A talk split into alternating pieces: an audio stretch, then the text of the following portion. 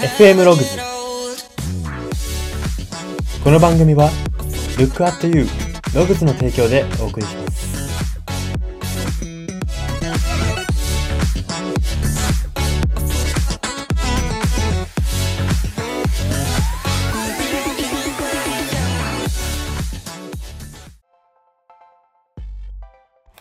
どうも。最近コーヒーメーカーの存在のありがたさを改めて感じている人材エージェント Y です。この番組は人材エージェント Y が独自の分析感をもとにあなたの人生観、キャリア観にさやかな変化を日々与えていこうという番組です。これは取り入れたいと思うものがあったら取り入れる、そんな感覚で聞いていただければと思います。さて、今回は創業者マインドのコーナーです。今回特集するのが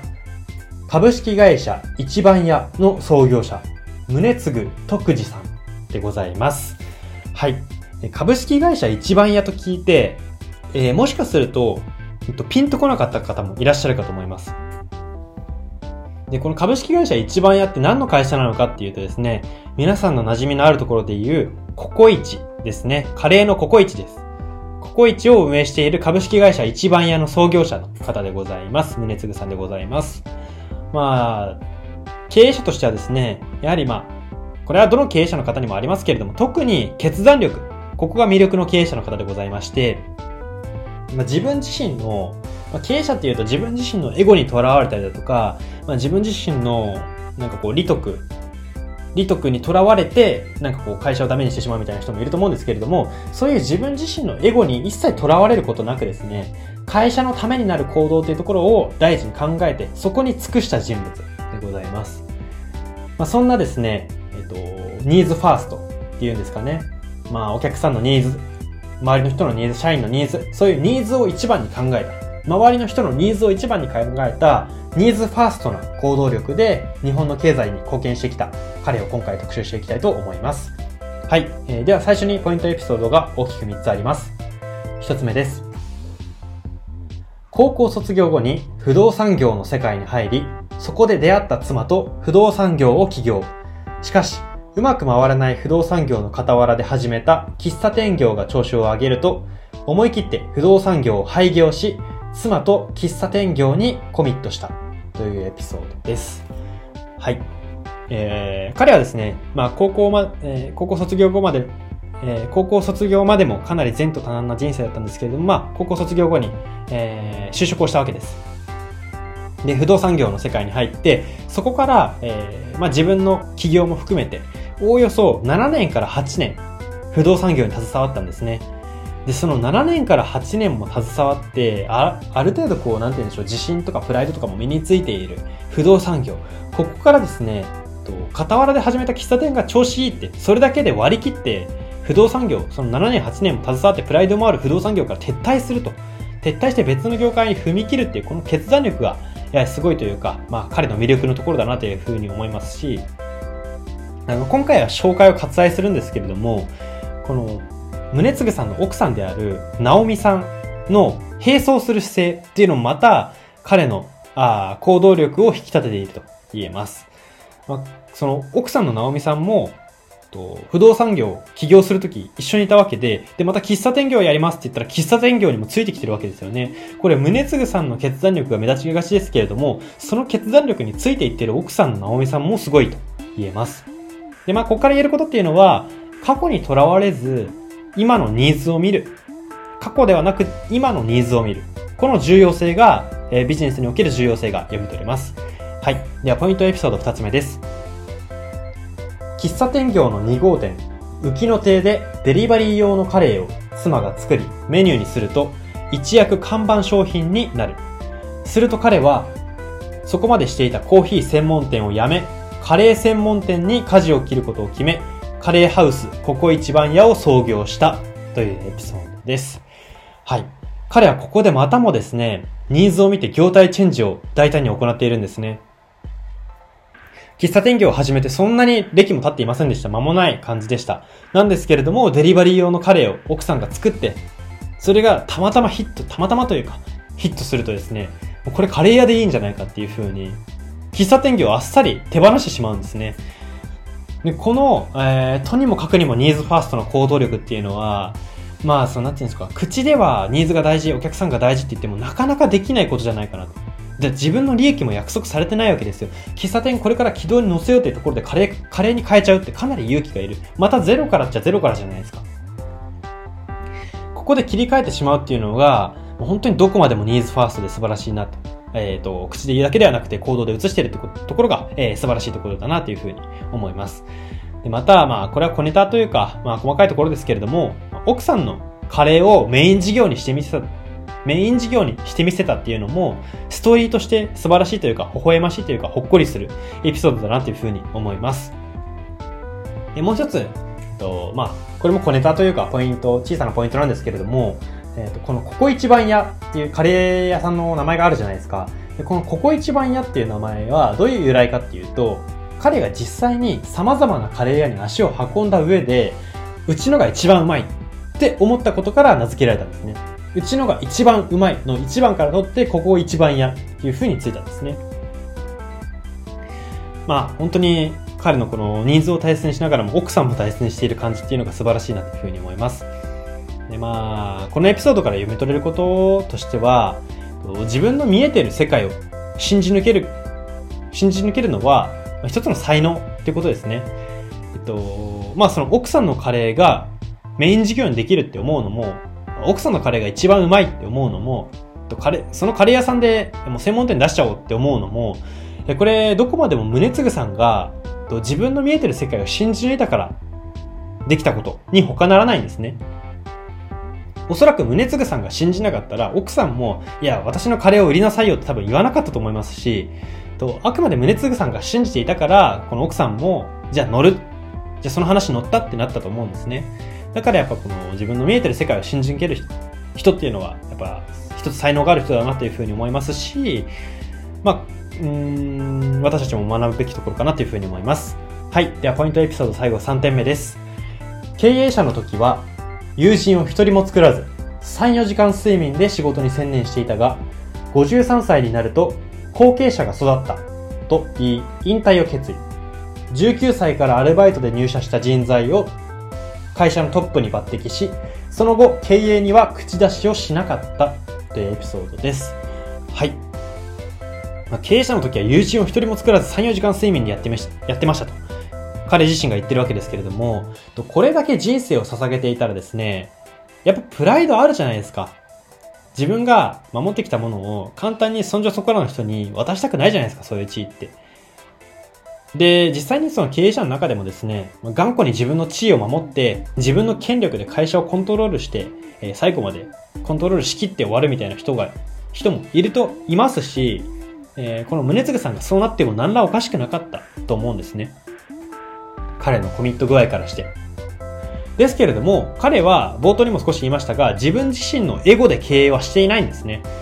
エゴで経営してるわけじゃないので、潔く次世代に道を譲ったわけですよ。まあ、彼はですね、自分にお金を使うの、自分自身のためにお金を使うのは虚しいというようなことも過去に発言しているぐらいですね、こう、利他で利己を満たせる人っていう人なん、えー、そういう人なんですね。ちょっと、えー、ややこしいかもしれないんですけれども、あの、人間って、まあ、究極、利己のためにしか生きられないと思うんですね。えー、どうしても自分のためです。自分のために全くならないことをできるかって言うとそうじゃないと思うんです。えー、他人のために、えー、やっているように見える行動でも何かしら自分に旨味があるから人はやるわけです。で、その上で考えるならば、彼は利他的行動で利己を満たせる、自分のことを満たせる人なんですね。と人に貢献できている自分良かったみたいな感じですね。まあ、これは本当に素晴らしい精神かなっていうふうに。なかなか、えー、この利他で利己を満たせる人っていうのは、えー、世の中にそう多く存在しないんじゃないかなというふうに思います。はい。えー、で、このエピソードから読み取れることとしては、目的の、目的を見失わずに、えー、見続けられる人っていうのは、結果的に他者からも信頼されるっていうところですね。彼の目的はあくまでそのニーズファースト、世の中のニーズを満たす、えー、人が喜ぶことをする、えー、そういったところだったので、自分の権力で会社をコントロールして頑固に地位を守ることは彼の目的ではなかったんですね。で、まあ、こう聞くとですね、あそんな目的はそうだよねって思うかもしれないんですけれども、あの、やっぱり会社の経営者として、こう自分の会社を育て上げて、その仕事に誰よりも熱狂していた社長からするとですね、いざ自分が退任するってなると、葛藤が起きるんですね。ニーズファースト、お客さんファーストとか現役の頃は言ってたのに、辞めるってなった途端に、えっと、自分の地位が守られるのであれば、ちょっとニーズファーストじゃなくなってもいいかなとか思っちゃう。魔が差しちゃうんですね。ですけれども彼は一切魔が差さないと。どうぞお譲りします。あの、私の会社を任せましたって言って譲っちゃうんですね。で、これは彼が目的を見失かったからに他ならないですし、目的を見失わないことがいかに難しく尊いことかっていうところがわかる、えー、ところかなというふうに思います。はい、えー、そんな感じで、えー、彼のエピソードはここまでにして、ここからは彼の言葉を2つ特集していきます。1つ目です。ライバル会社がしたから自分の会社もする。そんな信念のない経営をしていてはダメだ。という言葉です。はい。まあ、先ほど彼は目的をこう見失わずに見ていたっていう風に話をしたんですけども、ここもそうですね、あの、目的だけをひたすら睨んで経営をしてきたことが読み取れる言葉だと思います。彼の目的はお客さんを喜ばせるニーズを満たすっていうところだったので、ライバル会社がしたから自分会社もするっていう、要するに旨味があるからするっていう経営をしなかったんですね。今、あそこに旨味があるからするぞじゃなくて、自分たちが本当にお客さんが喜んでるだろうな、喜ぶなって思うことをする。っていうことにこだわったわけですね。まあ、これもまたですね、先ほどから何度も言ってるところなんですけども、簡単なことではないんですね。経営者として、売り上げも上げなきゃいけない。で、そこに人が集まって、うん、なんて言うんでしょう。ライバル会社がちょっとうまくいってるってなったらやっぱ気になるじゃないですか。ライバル会社に何か、こう、市場を持っていかれるかもしれない。気になるわけじゃないですか。ですけれども、安直に真似をしないと。そこに信念がないから言い切ってしまうんですね。この信念と行動を伴わせるっていうのは本当に苦難だと思いますし、まあ、これができる経営者っていうのは本当に素晴らしい。と、まあ、この宗次さんの、え、下で働けていた社員の方は幸せだったのかなというふうに思います。まあ、この言葉からはですね、他の会社とか、他の人でも代替できるようなサービスとか存在には実質価値がないんだっていう彼のメッセージも読み取れるかな、読み取れるかなというふうに思います。はい。えー、では彼の言葉最後二つ目です。サービスはお客様の身に、サービスはお客様の身になって洞察力を働かせることです。らっしゃいとか、ありがとうございますと声を張り上げることではありません。という名言です。言葉です。はい。まあこれ結構独特な彼の観点という感性というかがにじみ出ている言葉かなというふうに思うんですけれども彼はですねまあここで、まあ、彼のうん言いたいことっていうのは決して元気の良さが必要ないと。元気いいのって意味ないよって言ってるわけではなくて心の伴ってない行動思いやりのない行動には意味がない必要がないっていうところを言ってるんですね。だから、えー、なんて言うんでしょう。こう雰囲気とか客層って会社とか店ごとにあると思うんですけれども、そこにマッチしていない行為をするっていうのは自己満でしかないですし、それは洞察力がないよねっていうことを彼は言ってるわけですね。えっ、と、彼がやっていた喫茶店って、すごい、えっと、しっとりし、しっとりとした雰囲気というか、こう落ち着いた雰囲気だったんですね。で、その時のその喫茶店の話に絡めて彼はこの言葉を言ってるんですけど、らっしゃいとかありがとうございますっていうのは、元気はいいし、と世間一般的に印象がいいにはなるんですけれども、雰囲気をぶち壊すと。この雰囲気を味わいたくて来てるお客さんの妨害をしている。お客さんを呼んでおいて妨害するとは何事だっていうところなんですね。まあ、これも、えー、ニーズファーストを徹底している彼ならではの言葉だなっていうふうに思いますし、まあ、この洞察力、えー、このお客さん本当は何を求めるのか、求めてるのか、この自分たちの行為は本当にお客様のためになってるのか、自分たちのエゴなのか、どっちなんだっていうところを厳しく精査していく。まあ、そういったところの重要性が読み取れますし、これはビジネスパーソンの方は特に刺さる内容なのかなというふうに思います。はい。そんな感じで今回は以上にしたいと思います。今回は創業者マインドのコーナーで、株式会社一番屋の創業者、宗次徳次さんを特集しました。FM ローズ今回の放送は以上になります。いかがだったでしょうか？はい。えー、では最後に今日の行動のすすめですが、目の前の人が求めていることを想像し、実際に行動に移すことで答え合わせをしてみようということです。はい。えー、まあこれは本当に些細なことでいいと思います。うん例えばですけれども、うん、じゃあ今日目の前の同僚とか、え、同期の人がえーなんか喉乾いてる風だった時に、コップ一杯の水をあげてみるとか、で、それでちゃんと喜んでくれるか、あ、あどうも、みたいな感じで、なんか、あ、別にそれいらないやっていう感じにリアクションされるか。まあそういったところですね、ど、えーっと、正解を当てましょうとかではなくて、自分でニーズを予想、相手が何を求めてるかを予想して、仮説を立てて、これで喜んでくれるんじゃないかっていう仮説を立てて、それを実行してみましょうということですね。これで、えっと、外れても当たってもいいんです。それが一つの学び、蓄積になるので、次の行動にプラスに、どちら、どちらにせよプラスになるので、えー、まずは、